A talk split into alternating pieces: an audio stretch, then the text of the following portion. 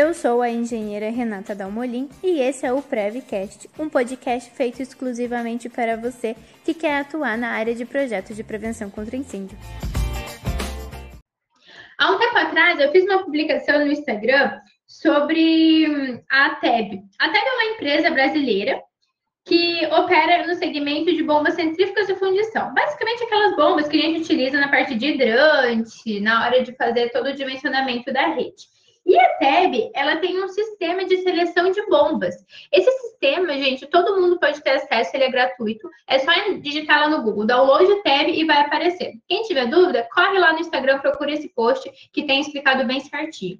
E, gente, dentro desse programa, você coloca ali qual é a vazão e qual a altura manométrica que vocês precisam, e o programa já dá qual bomba é a melhor para o seu sistema. Normalmente, o programa ele classifica de acordo com o rendimento. Então, você consegue escolher uma bomba que atende o seu sistema e que tenha um rendimento super bom, de forma que fique um projeto eficiente. É sempre bom lembrar que nós não podemos esquecer de selecionar a rotação de 3.500 RPM. E uma dica importante: é um sistema que nos traz a curva da bomba pronta, né? Ela já define ali qual bomba é melhor, como é que funciona. Porém, isso não quer dizer que eu não precise conferir essa informação. Lógico que é um sistema confiável, é um sistema muito bom, mas aqui no escritório nós nunca levamos ele como a última palavra.